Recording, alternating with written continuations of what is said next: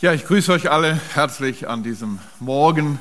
Ich freue mich immer, wenn ich in Steinbach predigen darf, denn dann hat man hinterher auch die Möglichkeit, noch mit dem einen oder anderen zu reden. Wenn man irgendwo als Gast in einer anderen Gemeinde ist, dann ist man gleich wieder weg. Aber hier lebt man ja in diesem Dorf seit 35 Jahren und das ist für mich ein besonderes Geschenk. Grüße auch alle die, die an den Endgeräten sitzen und freue mich, dass wir uns heute Morgen hier auch so treffen dürfen. Übrigens, die, die leicht frieren, ich gebe euch mal einen kleinen Tipp, jeden Morgen kalt duschen. Das hilft, das schützt auch vor vielen Viren.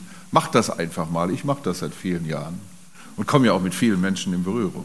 Also kalt duschen, aber der hat nicht kalt geduscht, der liegt nämlich in Kapernaum auf einer Bank.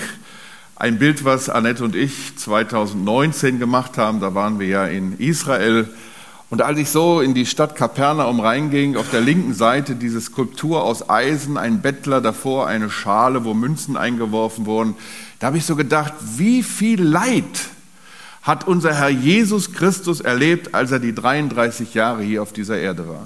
Und wie vielen Menschen hat er geholfen? Wie vielen Menschen hat er Mut zugesprochen? Und wie oft hat er die Frage gehört, die bis heute zu den rätselhaftesten aller Fragen unseres Menschseins gehört, Warum muss der Mensch leiden? Der Jesus hat Menschen Antwort gegeben, aber er ist sich auch dessen bewusst gewesen, dass wir als kleine Menschen in dieser Welt nicht auf all die Probleme unserer Tage die Antwort haben. Und wir sind ja nun auch ganz besonders herausgefordert. Ich habe manchmal so den Eindruck, man kommt gar nicht mehr so richtig zum Durchatmen. Jeden Abend bekommen wir neue Zahlen auf den Tisch, die Pandemie, dann auf einmal eine Flut, wo wirklich allen der Boden unter den Füßen weggerissen wird. Dann die ganze Flüchtlingsproblematik, Leid, Leid, Leid, das Rätselhafteste, was es gibt. Ziel meines Vortrags drückt Peter Hane so schön aus in dieser Aussage. Äh, vielleicht könnt ihr da hinten mal gucken, ob das weitergeht. Jetzt ist gut.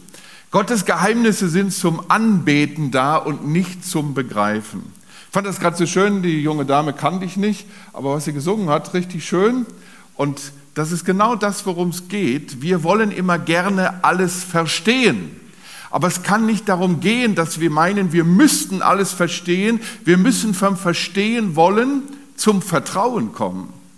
Denn könnten wir Gott in allem verstehen, wäre Gott ein kleiner Gott, wäre Gott nicht Gott. Die Tatsache, dass Gott Gott ist, schließt aus, dass wir ihn in allem verstehen können. Deshalb, Gottes Geheimnisse sind zum Anbeten da und nicht zum Begreifen.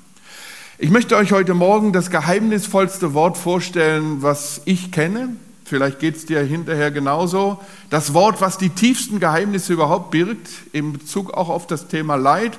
Und dann möchte ich aus der Bibel einige Beispiele aufzeigen, von denen wir lernen können, in tiefer einzusteigen in das Geheimnis des Leidens. Das Wort mit den tiefsten Geheimnissen lesen wir in zwei Evangelien. Markus 15 habe ich euch mitgebracht, ab Vers 33. In der sechsten Stunde kam eine Finsternis über das ganze Land bis zur neunten. Nach jüdischer Zeitrechnung 12 Uhr mittags, neunte Stunde 13 Uhr. Und dann schrie Jesus mit lauter Stimme, mein Gott, mein Gott, warum hast du mich verlassen? Ich behaupte, das ist das Wort mit den tiefsten Geheimnissen. In dem Moment, als die Sonne am höchsten stand, verdunkelt sich das Universum. Und Dunkelheit ist in der Bibel immer auch ein Hinweis auf das Gericht, auch auf das Gericht über die Sünde. Jesus Christus ging stellvertretend für uns in die Gottesferne, in die Finsternis. So ist diese sichtbare Finsternis ein Hinweis auf die unsichtbare in die er ging. Martin Luther schreibt an dieser Stelle, die Natur hüllt die Leiden ihres Schöpfers in Finsternis. Und ich glaube, damit sind wir auch bei der Frage, wieso gibt es überhaupt Leid? Theologisch ist die relativ leicht zu beantworten. Wenn du die Bibel liest, stellst du fest, in dem Moment, wo der Mensch so sein wollte wie Gott, kam die Lawine des Leidens ins Rollen. Ich sage immer gerne, wenn wir als Menschen egal in welcher Position wir sind, auch in der Politik, nicht begreifen, dass wir höchstens die Zweiten im Universum sind, ist der Teufel los. Immer wenn der Mensch sich zum Gott erhoben hat, ist der Teufel los. Und weil der Mensch Gott verlassen hat, wird der Menschensohn, Jesus Christus, hier von Gott verlassen.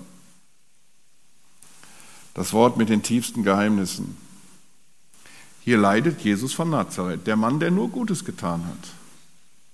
Und der bis heute als das größte Vorbild aller Zeiten gilt. Aber hier hängt nicht nur Jesus von Nazareth, sondern hier hängt der Sohn Gottes. Und jetzt merken wir das Wort mit den tiefsten Geheimnissen. Mein Gott, mein Gott, warum hast du mich verlassen? Und letztlich müssen wir auch sagen, hier hängt Gott. Hier hängt der, der von sich gesagt hat, ich und der Vater sind eins. Wer mich gesehen hat, hat den Vater gesehen. Hier hängt der Sohn Gottes. Und deshalb schreibt Luther an einer anderen Stelle, Gott verlässt Gott, kein Mensch kann das verstehen. Nein, das kann ich auch nicht verstehen. Das kriege ich hier oben nicht rein. Wir haben hier oben ja 1500 Gramm grauweiße Masse. Wir nennen die, glaube ich, Gehirn. Ich war jetzt in Zürich, habe ich gepredigt. Und dann habe ich meine Zuhörer da in der Zionshalle gefragt, ich sage, was sagt ihr denn zu, zu Hirn? Und dann riefen die ganz laut, Hirnli. Also wir haben hier oben Hirnli. 1500 Gramm Hirnli. Damit können wir das nicht verstehen. Das kriegen wir nicht rein in unseren Kopf. Gott verlässt Gott, kein Mensch kann das verstehen. Und ich halte das für entscheidend wichtig. Damals waren es die Gnostiker, die das angezweifelt haben. Wenn ich den Koran lese, dann ist das eine Unmöglichkeit, dass hier angeblich der Sohn Gottes hängen sollte. Hier hängt niemand anders als Jesus für einen, der den Koran ernst nimmt.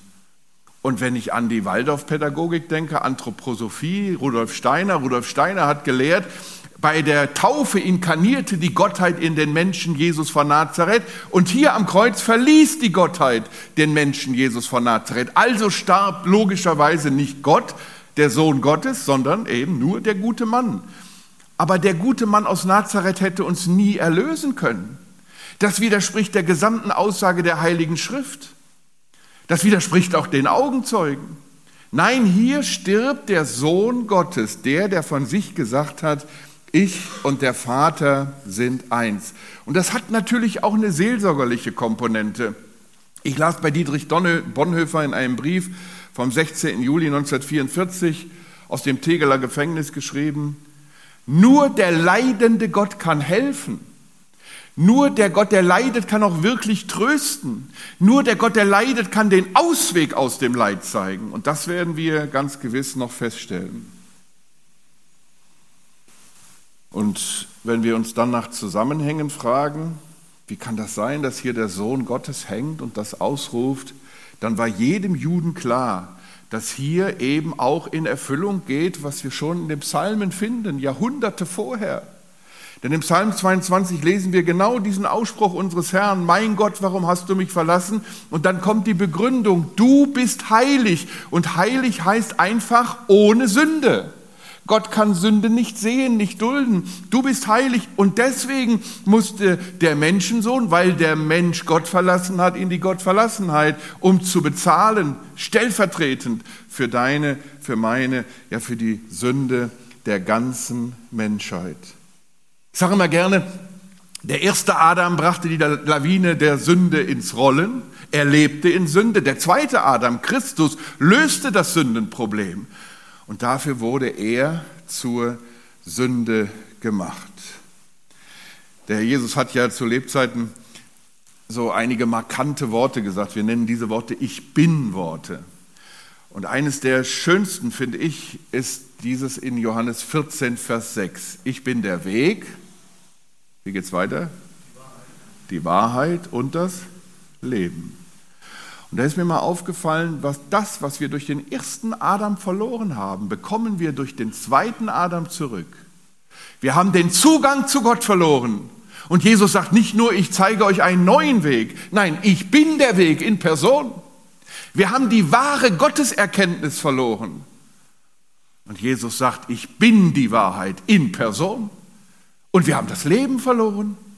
Und er sagt, ich bin das Leben. Ich zeige euch nicht nur einen neuen Lebensweg, nein, ich bin das Leben in Person. Und deshalb ist das das alles Entscheidende, Christus selbst. Und dass das so geworden ist, das ist eben Plan Gottes. Das Wort mit den tiefsten Geheimnissen überhaupt. Wenn wir das Neue Testament lesen, dann stellen wir fest, dass etwa 170 Mal lesen wir dort, dass Jesus sagt, Vater, Vater, Vater. Er spricht immer zum Vater, nur an dieser Stelle. Mein Gott. Aber damit wird dieser Aufschrei des Leidens auch ein Aufschrei der Hoffnung. Ich habe das Personalpronomen mein hier mal unterstrichen. Ich behaupte, nie, nie, nie mehr wird der Vater im Himmel eins seiner Kinder so verlassen, wie der Herr Jesus hier verlassen wurde. Und ich bin auch der Überzeugung, der Herr Jesus wusste, dass das Verschwinden seiner Anwesenheit aufgrund seiner Heiligkeit nicht das Verschwinden seiner Liebe war. Und ich behaupte sogar, ich weiß, dass ich mich hier theologisch auf dünnes Eis bewege und dass es da unterschiedliche Sichten gibt. Aber je länger ich darüber nachdenke, über das Verhältnis Jesus zu seinem Vater, der Vater hat den Sohn nie verlassen. Ich und der Vater sind eins. Und jetzt merken wir, das kriegen wir nicht rein hier oben. Es ist das Wort mit den tiefsten Geheimnissen überhaupt. Und ich liebe es ja, Hausaufgaben aufzugeben, das liegt an meinem alten Beruf sagt euren Kindern immer, der, wenn der Lehrer euch Hausaufgaben aufgibt, das ist nicht zum Ärgernis, sondern entweder wird die Stunde vorbereitet oder nachbereitet. Zur Nachbereitung dieser Lektion heute Morgen lest bitte mal das Kapitel, was am tiefsten eingeht auf die Leitfrage. Und das ist für mich Römer 8. Was ist vorhin gelesen? Das Kapitel kann man so schön gliedern in drei Teile, Glaube, Hoffnung, Liebe. Und wenn Paulus ab Vers 31 von der Liebe spricht, dann zählt er auf, dass es viele Dinge gibt, wo wir meinen, das könnte uns trennen von der Liebe Gottes. Übernatürliche Mächte, Kräfte, dämonische Mächte, irdische Gewalten, Gegenspieler auf dieser Welt, Menschen, die uns das Leben zur Hölle machen. Nein, sagt Paulus, nichts, aber auch gar nichts kann uns scheiden von der Liebe Gottes, die in Christus Jesus ist. Mein Gott, nie mehr wird der Vater im Himmel dich verlassen, der du ein Kind Gottes bist und weißt, ich bin von Gott geliebt. Und deshalb sage ich, da steckt ganz viel Trost und Hoffnung drin. Und das gehört eben auch zum Geheimnis des Leidens. Und da darf ich nochmal Martin Luther zitieren. Ich finde, das ist so ein wunderschöner äh, Text von ihm. Er sagt, es gibt drei Wege, Gottes Wort zu verstehen. Die ersten beiden Wege hättest du garantiert auch genannt, wenn du gefragt worden wärst. Ja, klar, Bibel lesen und beten. So komme ich Gott näher. Und dann sagt Luther ein drittes, und leiden. Das Leid ist besonders wertvoll. Es lehrt dich nicht nur zu kennen und zu verstehen, sondern auch zu erfahren, wie richtig, wie wahr, wie süß, wie lieblich, wie mächtig, wie tröstend Gottes Wort ist. Das ist höchste Weisheit.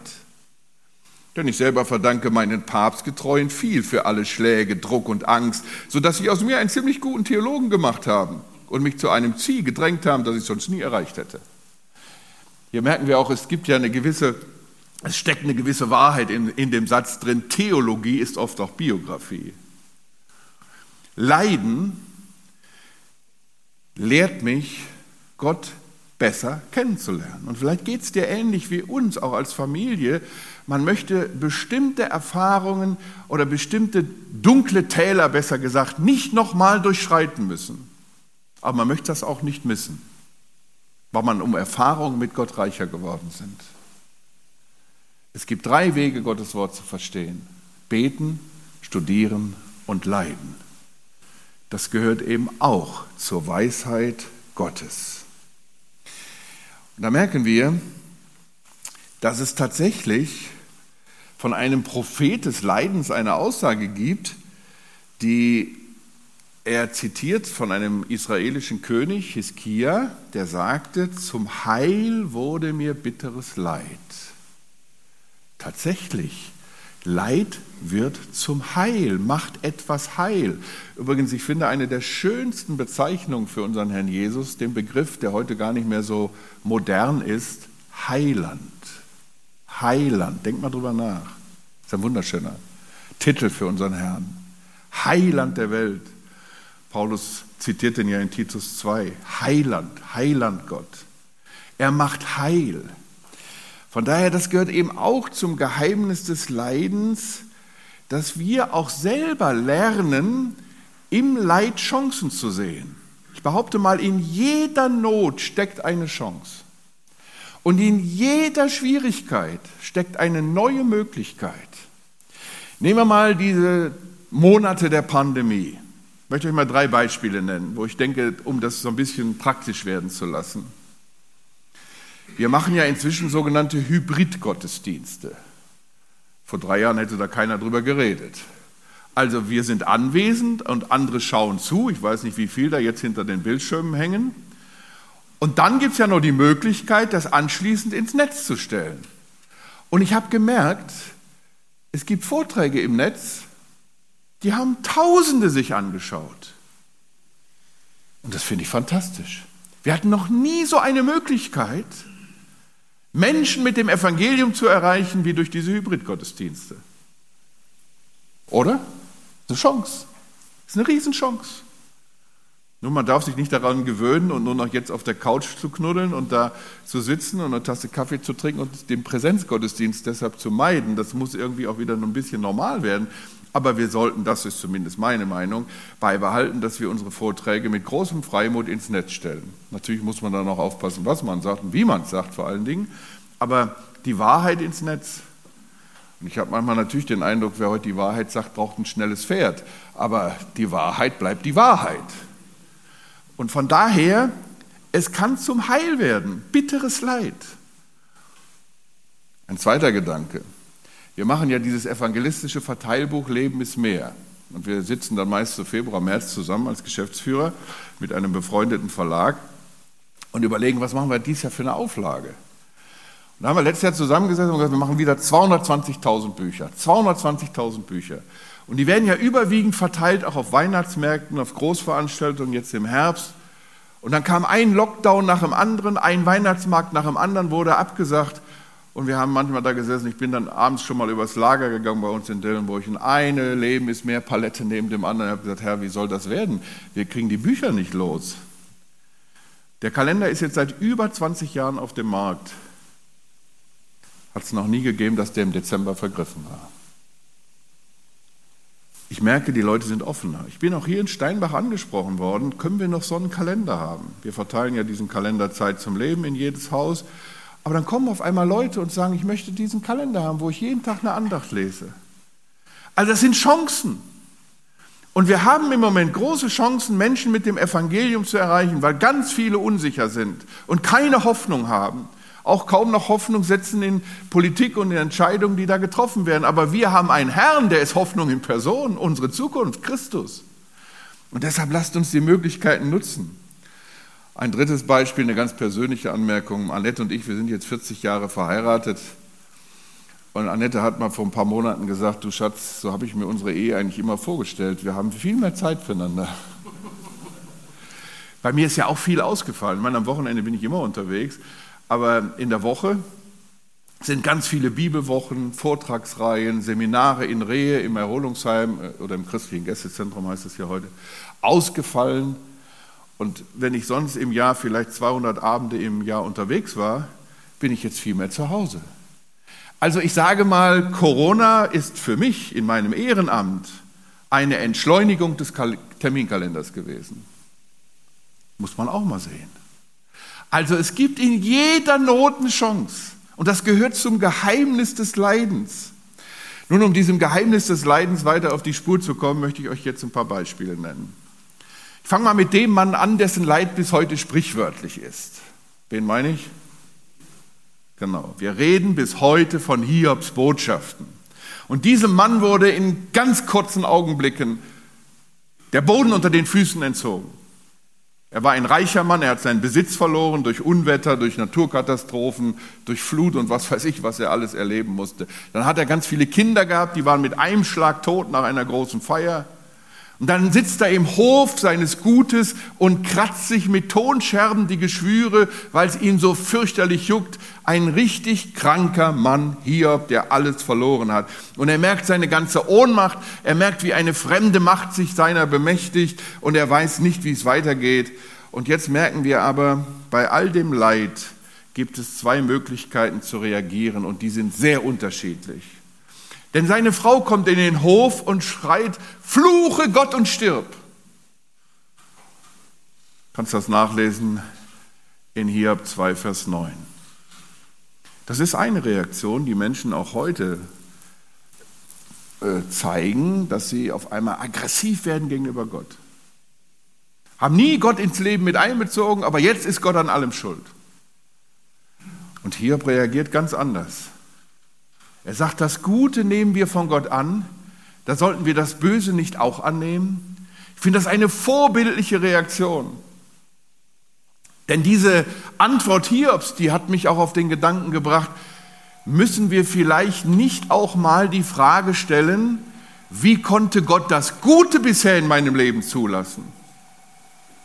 Auch das gehört zum Geheimnis des Leidens. Denn bei allen Problemen, die wir haben und die auch Einzelne hier oder im Dorf mit sich rumschleppen, uns geht es immer noch relativ gut. Ich sage mal gerne, wir gehören in Anbetracht, wenn man das vergleicht in der Weltbevölkerung, wir gehören zu den drei Prozent der Weltbevölkerung, der es so gut geht, wie es uns geht. Und wenn du dann noch in Steinbach leben darfst, dann geht es dir noch besser als den drei Prozent. 100 Prozent Lebensqualität, oder? Also uns geht es wirklich gut. Wie konnte Gott das Gute? 75 Jahre Frieden in Deutschland. Ein Wohlstand wie kaum ein anderes Volk. Und meine Generation, die in den 50er Jahren geboren ist, hat noch nie gehungert. Steht jeden Morgen vor dem Kühlschrank, Qual der Wahl. Hat Klamotten ohne Ende. Also das muss man alles mal sehen. Wie konnte Gott das Gute im Leben zulassen?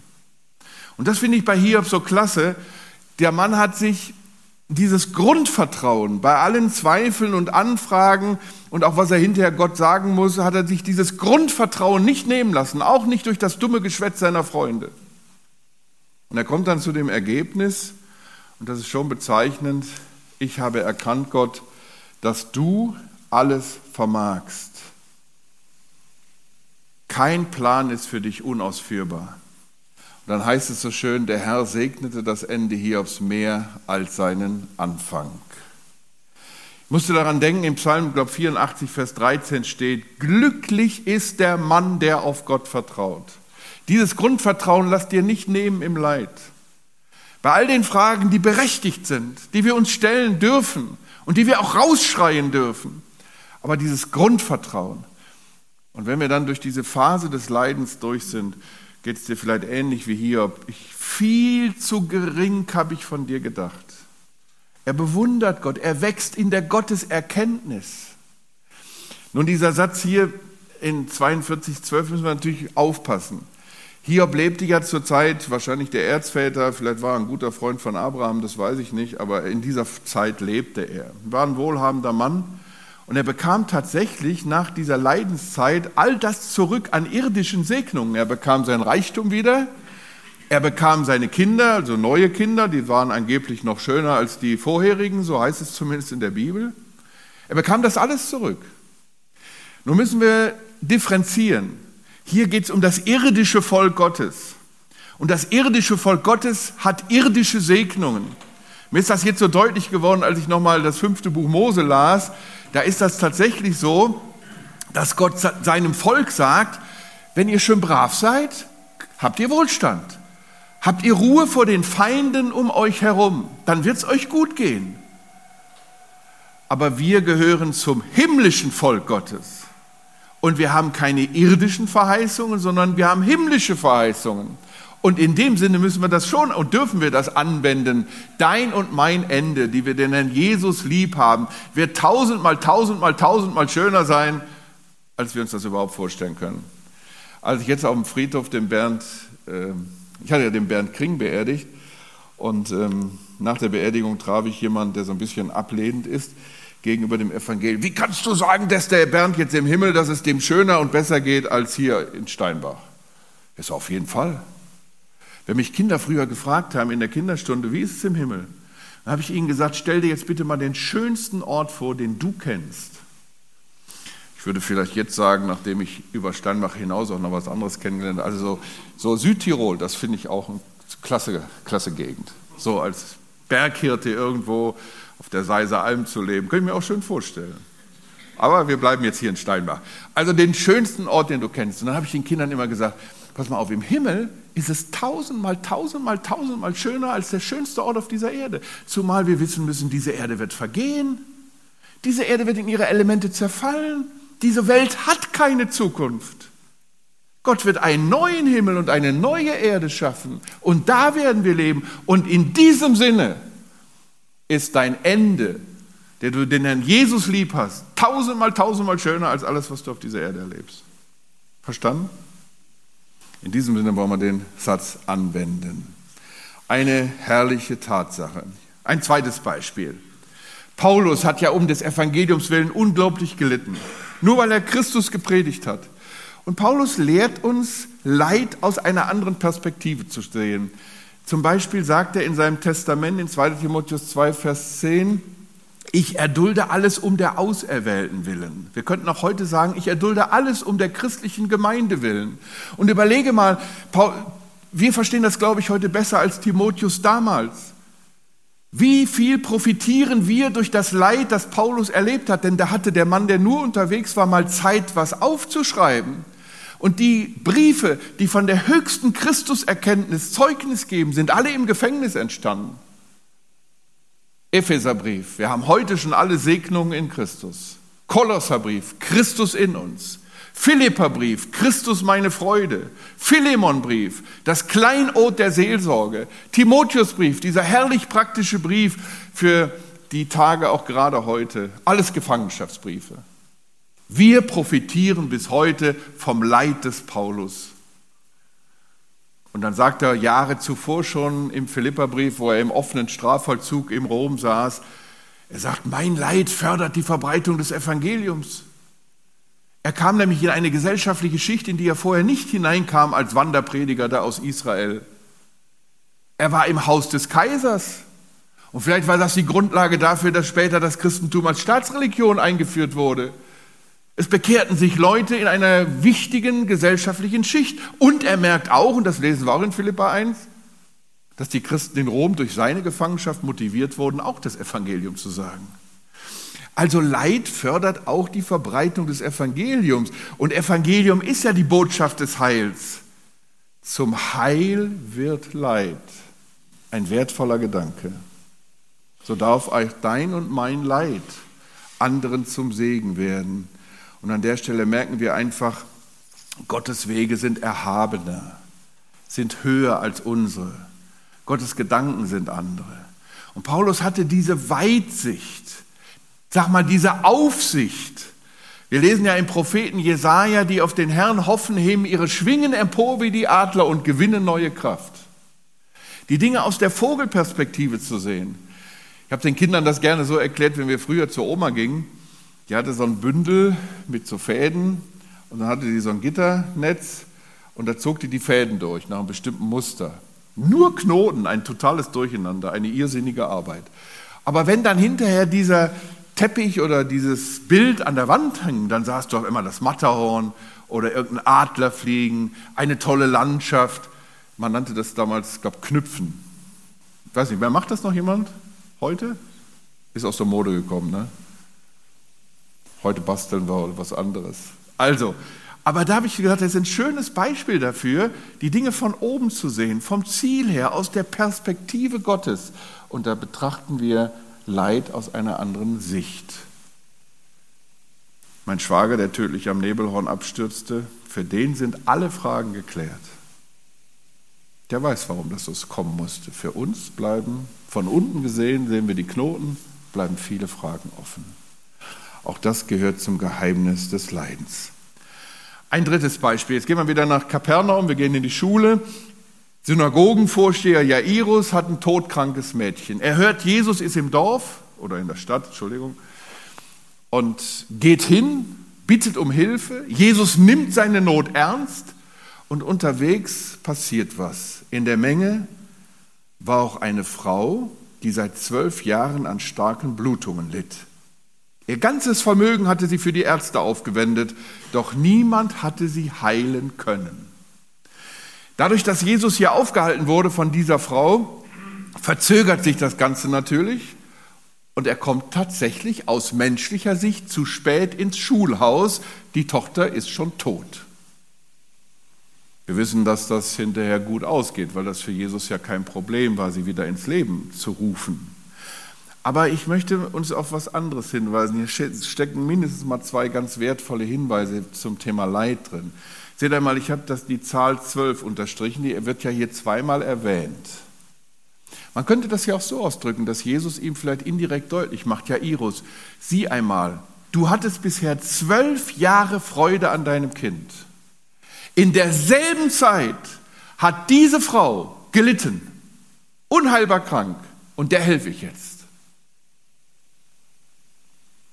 Vergiss in deinem Leid nie das Leid anderer. Dir mag es wirklich schlecht gehen und du magst auch zu Recht tief, tief traurig sein. Aber du wirst in deiner Umgebung, und ich behaupte auch mal hier in Steinbach, immer einen Menschen finden, dem es dreckiger geht als dir. Glaubst du das? Lass dir dafür immer einen Blick schenken. Du wirst immer jemanden finden, dem es dreckiger geht als dir. Denn der Umgang mit Leid ist eben auch Herzens- und Kopfsache. Wir stehen alle, und da fange ich bei mir an, in der Gefahr, wenn wir leiden, dass wir uns ständig um uns und unser Leid drehen und vergessen unsere Mitmenschen. Mir geht es ja so schlecht. Nein, es gibt Leuten, denen geht es noch schlechter. Und dann steckt hier noch was Zweites drin. Seht einmal, gäbe es kein Leid, gäbe es eine wichtige Erfahrung in der zwischenmenschlichen Beziehung nicht, nämlich die Erfahrung barmherziger Zuneigung. Oder ich kann es ganz kurz ausdrücken, gäbe es kein Leid, gäbe es kein Mitleid. Gäbe es kein Leid, gäbe es kein Mitleid. Und tut uns das nicht auch gut, wenn wir leiden und da ist jemand und sagt, ich bete für dich? Da betet eine ganze Gemeinde für einen. Gäbe es kein Leid, gäbe es kein Mitleid und uns würde etwas fehlen. Wir beklagen ja sehr oft, dass wir so nebeneinander herleben. Wisst ihr, worin das seine Ursache hat? Dem Einzelnen geht es zu gut. Das haben wir doch jetzt im Ahrtal gemerkt. Vor der Flut, denke ich, war die nachbarschaftliche Hilfe genauso wie bei uns. Man lebt so nebeneinander her, gut, und wenn dann jemand Not hat, hilft man ihm vielleicht. Und ich sage immer, in einer Notstandsgesellschaft nach dem Krieg, als Deutschland in Trümmern lag, wurde nachbarschaftliche Hilfe großgeschrieben, standen alle zusammen, um das Land wieder aus den Trümmern zu arbeiten. In einer Wohlstandsgesellschaft besteht eine große Gefahr, dass man nebeneinander herläuft. Ich habe vor vielen Jahren mal die Trendbücher von Matthias Hawks gelesen, einer der wichtigsten deutschen Trendforscher. Und er schreibt in, glaube, Trendbuch 2, die größte Gefahr in Deutschland ist der Individualismus. Jeder lebt sich selbst. Aus dem Wir einer Notstandsgesellschaft ist das Ich der Wohlstandsgesellschaft geworden. Und in einer Wohlstandsgesellschaft gibt es Mittel, sprich Geld, gibt es Möglichkeiten, gibt es Mobilität. Und diese drei M tragen dazu bei, dass wir nebeneinander herlaufen, jeder sich selbst. Und ging es uns alle nur richtig gut, dann würden wir das feststellen. Ohne Leid kein Mitleid. Und ich denke, diese Lektion steckt hier in diesem kurzen Text auch drin. Jairus, sieh dir auch diese Frau an. Ich nehme dein Leid ernst. Ich komme in deine Hütte, in, in dein Schulhaus, Entschuldigung. Ich komme in dein Schulhaus. Ich werde dir auf meine Weise zu meiner Zeit helfen. Und hier ist etwas Drittes, was mir jetzt auch einfällt. Und ich glaube, mir tut das zumindest manchmal, mir macht es Not. Ich bin eigentlich ein sehr ungeduldiger Mensch. Ich möchte immer schnell was erledigt haben. Aber im Leid lehrt man Geduld. Und dann betet man vielleicht nicht mehr, Herr, gib mir Geduld, aber bitte sofort. Nein, Herr, lass mich geduldig warten auf dein Eingreifen. Seine Wege, seine Zeitpunkte sind andere. Wir möchten immer gerne sofort geholfen haben. Jesus hilft auf seine Weise zu seiner Zeit. Und auch das muss Jairus hier lernen. Kommen wir zu einem letzten Beispiel. Jetzt stehen wir am Grab. Jesus hört, er ist noch weit von Bethanien entfernt, ein kleines Dorf, etwa elf Kilometer von Jerusalem weg. Und Jesus ist unterwegs und dann kriegt er die Botschaft aus Bethanien, dein Freund Lazarus ist todkrank, du musst schnell nach Bethanien kommen.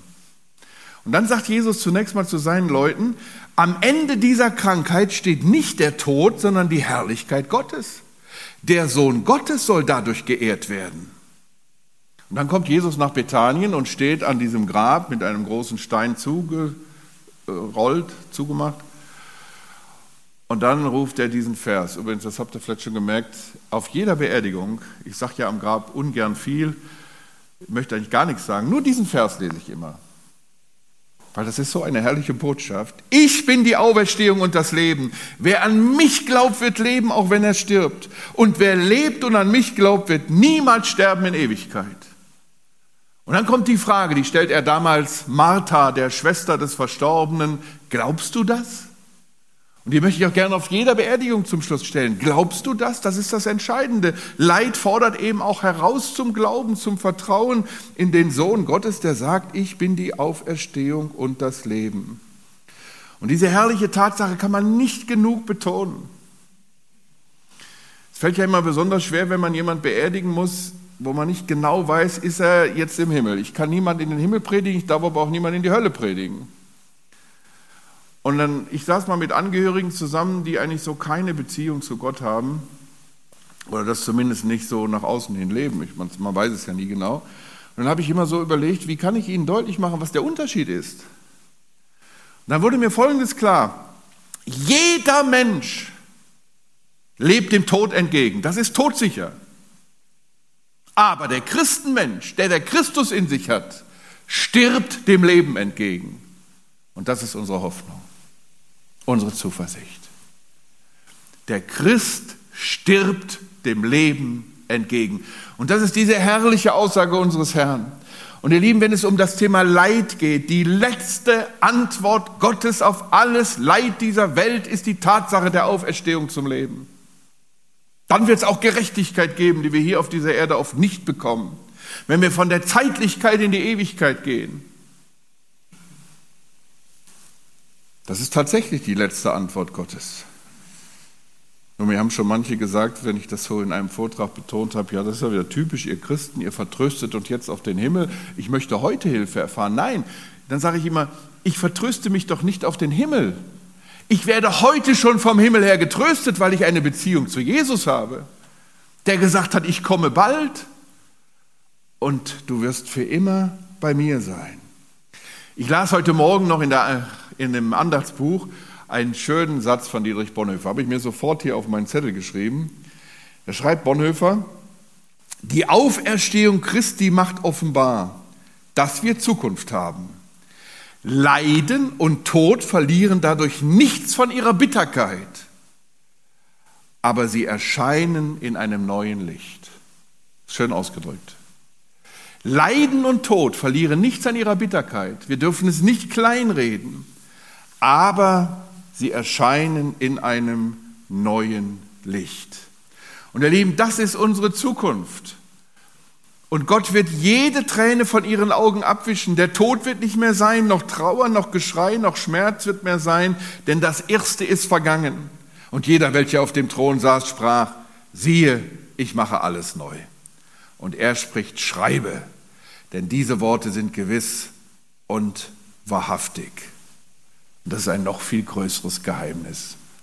Mein Gott wird mir eines Tages alle Tränen abwischen. Da merken wir, zu Beginn der Ewigkeit in die Auferstehung wird mancher noch sehr betroffen sein, sehr traurig sein über das eine oder andere. Dann wird Gott selbst trösten, Tränen abwischen. Ich finde, das ist ein herrlicher Hinweis. Und das ist unsere Zukunft als solche, die ganz bewusst mit Jesus leben. Ich las vor einigen Monaten in einer süddeutschen Tageszeitung einen Artikel von einem Pfarrer zum Covid-19. Wer meint, heute seien nie dagewesene Schreckenszeiten, sollte sich an Paul Gerhard erinnern. Ihm wurde wahrlich alles genommen. Und dann berichtet er sehr ausführlich in diesem Artikel, Paul Gerhard wuchs auf in der Zeit des Dreißigjährigen Krieges. Er erlitt Hungersnot, Seuchen, Übergriffe von Soldaten. Als Paul Gerhard zwölf Jahre alt war, verlor er seine Mutter, äh, seinen Vater, zwei Jahre später seine Mutter. Also mit 14 war er schon vollweise. 1937 starb Gerhards Bruder Christian. Als Paul Gerhard 48 Jahre alt war, heiratete er Anna, Anna Maria Berthold. Er bekam fünf Kinder von ihr und in den nächsten Jahren starben vier.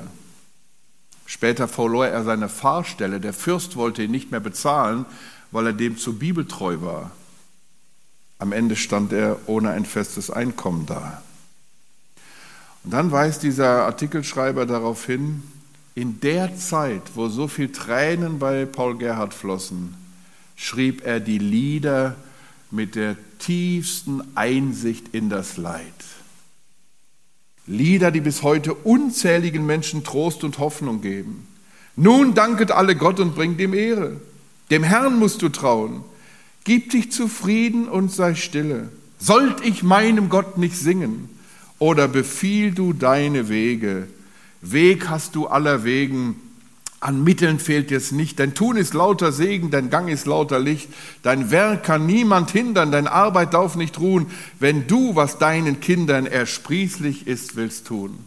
Im tiefsten Leid kommt aus diesem Mann etwas in die Schreibfeder, was über die Jahrhunderte Menschen Trost gegeben hat. Auch das gehört zum Geheimnis des Leidens. Ich fasse zusammen. Wer Gott im Leid vertraut, kann sagen, am Ende wird alles gut, ja, noch besser. Wir haben das beim Hiob gesehen. Wer Gott im Leid vertraut, kann sagen, Leid fördert die Verbreitung des Evangeliums, siehe Paulus. Wer Gott im Leid vertraut, kann sagen, Leid schenkt einen neuen Blick für Leidende. Ohne Leid kein Mitleid, Jairus. Und wer Gott im Leid vertraut, kann sagen, Leid ist ein Ruf zum Glauben.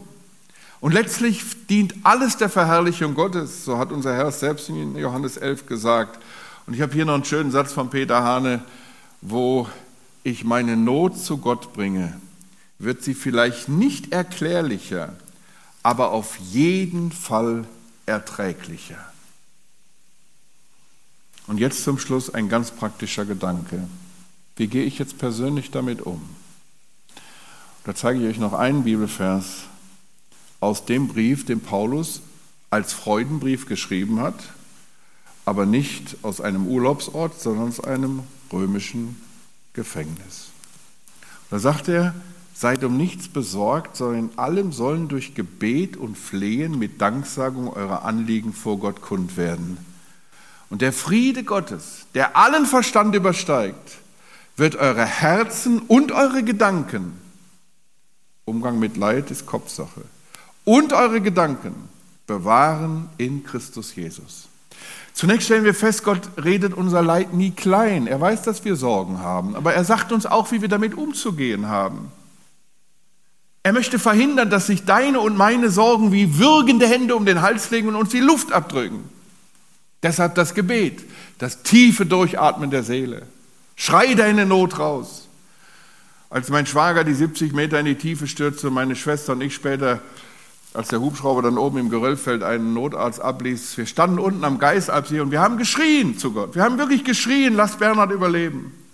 Und ich weiß noch, als wir nach Steinbach zurückkamen, das ging ja durchs Radio, FFR hat das sofort gesendet, dass in Hesse abgestürzt ist am Nebelhorn. Da haben mich welche gefragt hier in Steinbach, wie konntet ihr denn in dieser Situation noch beten? Und dann habe ich ihnen erzählt, dass wir tatsächlich noch gebetet haben, aber wir haben es rausgeschrien.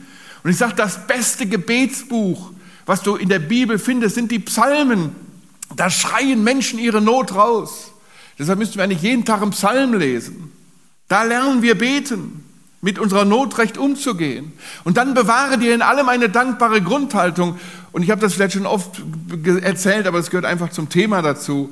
Als wir am Abend in der Leichenhalle in Oberstdorf standen und Abschied nahmen von Bernhard, bevor er nach Frankfurt überführt wurde, sagte mir der diensthabende Arzt, ihr Schwager hatte mindestens fünf Frakturen, also Knochenbrüche, und den ganzen Schädel auf, hinten. Der muss mit dem Hinterkopf auf einen Felsen geschlagen sein. Und da wurden wir dankbar, dass er am Ziel ist. Denn zu dieser Zeit lag der holländische Kronprinz ja immer noch im Koma, über Wochen, Monate. Und theoretisch könnte Bernhard bei den medizinischen Möglichkeiten, die wir heute haben, heute noch im Koma liegen. Aber er ist am Ziel. Er hat es tausendmal besser. Er ist im Himmel. Wir haben viele Fragen, aber alle Fragen sind für ihn gelöst. Und deshalb bewahre dir eine dankbare Grundhaltung. Und wenn du so deine Not rausschreist, dann verheißt uns Gott, dann wirst du einen tiefen inneren Frieden erleben. Und damit schließt sich jetzt der Bogen. Ich habe am Anfang vom Kreuz erzählt. Und hat Jesus nicht diesen Frieden auch ausgestrahlt? Er betet im ersten Wort Vater, vergib ihnen, im siebten und letzten Wort Vater, in deine Hände übergebe ich meinen Geist.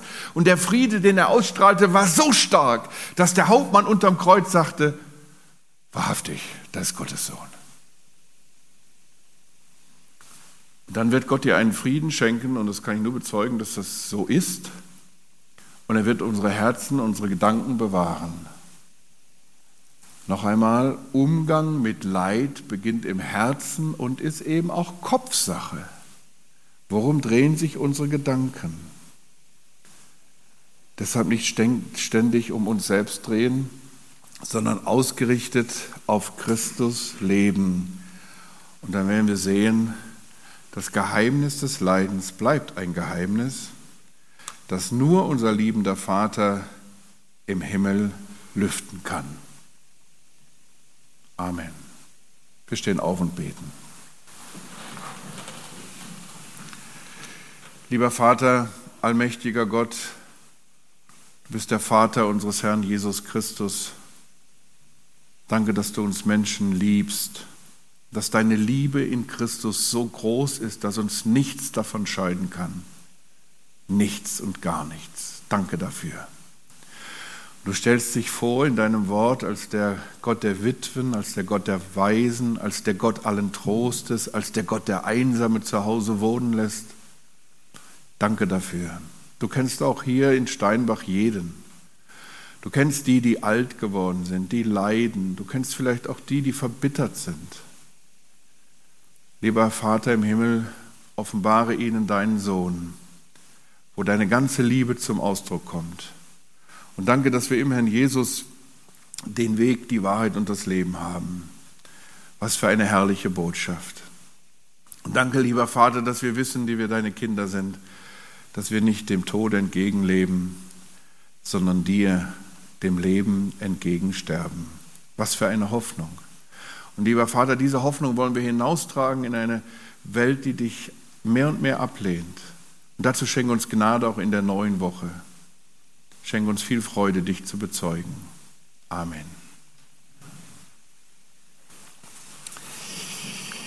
Nun, wer mich kennt, weiß, dass jetzt noch eine Stunde Buchvorstellung kommt. Aber ich mache es ganz kurz. Ich habe auch keinen Büchertisch dabei. Ich habe so Kärtchen mitgebracht. Und wenn ihr auf den QR-Code, was ganz modernes, ist nichts Mystisches, ist einfach eine gewisse Technik, mit eurem Handy geht, seid ihr auf unserem Buchshop. Und dann findet ihr all die Bücher, die ich jetzt aufzähle, zusammengestellt, müsst euch das also jetzt nicht merken, oder ihr geht auf diesen Link.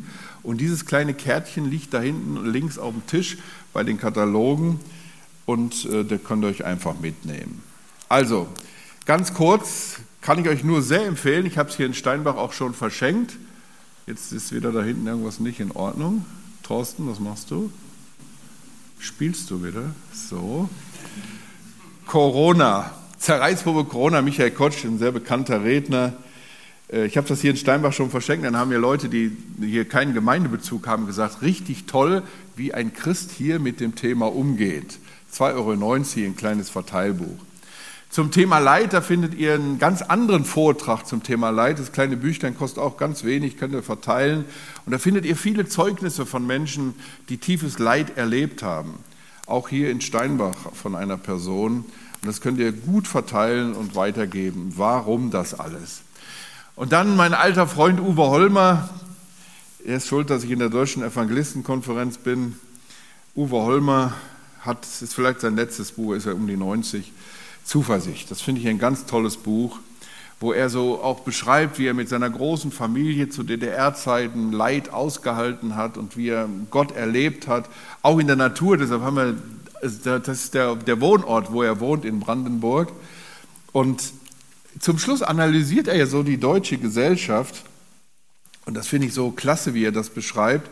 Er zitiert zum Beispiel Ernst Albrecht. Sagt euch der Name noch was? Ja, du als Politiker musst das natürlich wissen, das ist richtig. Also ein großes Vorbild, ein mutiger Kämpfer fürs Evangelium. Und äh, die diskutierten wohl im sächsischen Nieder niedersächsischen Landtag über die Atombombe. Und da hat Ernst Albrecht gesagt, liebe Kolleginnen und Kollegen, nicht die Atombombe ist das Problem, sondern die Gottesferne. Wenn wir das Problem der Gottesferne lösen, werden wir alle anderen Probleme lösen. Wenn wir in Deutschland das Problem der Gottesferne lösen, werden wir alle Probleme lösen, die wir heute haben. Das ist die Botschaft von Ernst Albrecht, das ist auch die Botschaft von Dr. Karl Carstens, der gesagt hat, die Ursache aller Übel in Deutschland ist die mangelnde Gottesfurcht. Deshalb ein ganz tolles Buch, was uns Mut macht, Gott zu bezeugen, Zuversicht.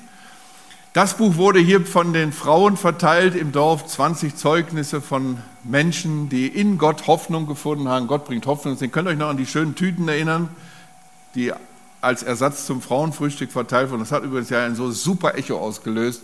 Also das ist auch ein mutmachendes Buch. Und das habe ich jetzt mal mit reingenommen, das ist ganz neu.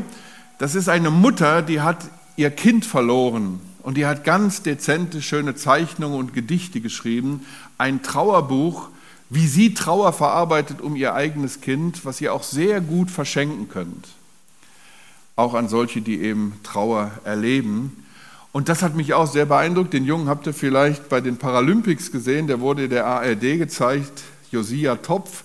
Der Mann, der Junge hat keine Arme, die Hände sind hier oben angewachsen, hat unterschiedlich lange Füße, so ist er geboren, schwer behindert und seine Eltern sind bekennende Christen und haben sich sehr intensiv um diesen Jungen gekümmert, haben das einfach auch als Chance von Gott so angenommen. Und jetzt, dieser Junge ist, glaube ich, inzwischen 18, Josia, kommt jetzt auch mal hier in ERF und zu uns ins Verlagshaus. Dieser Junge hat bei den Paralympics mitgeschwommen, hat viele Medaillen in Deutschland geholt und ich habe ihn gesehen, er schwimmt wie so ein Delfin und weißt, weißt du in welcher Disziplin? Schmetterling, wo du normal die Arme brauchst. Und er hatte aber jetzt bei den Paralympics in, wo waren die, in Tokio, glaube ich, ne? Hatte er keine Chance, weil auf denselben auf den Parallelbahnen waren Behinderte mit Armen. Da hast du natürlich kaum eine Chance. Aber ein sehr bewegender Bildband von äh, Nur die Liebe zählt. Ja, und das haben wir hier schon mal verschenkt. Liegt draußen auf dem Tisch. Wenn ihr rauskommt links, könnt ihr so viel mitnehmen, wie ihr wollt. Bringt Menschen Hoffnung in die Häuser. Jetzt gerade auch zu Weihnachten. Und das Ganze findet ihr dann auch in den Katalogen, die draußen liegen. Da liegt auch so ein Katalog mit aktuellen Neuheiten. Bedient euch einfach und nehmt auch dieses kleine Kärtchen mit, wo ihr dann direkt auf den entsprechenden Link kommt. Ich danke euch fürs geduldige Zuhören und kann nur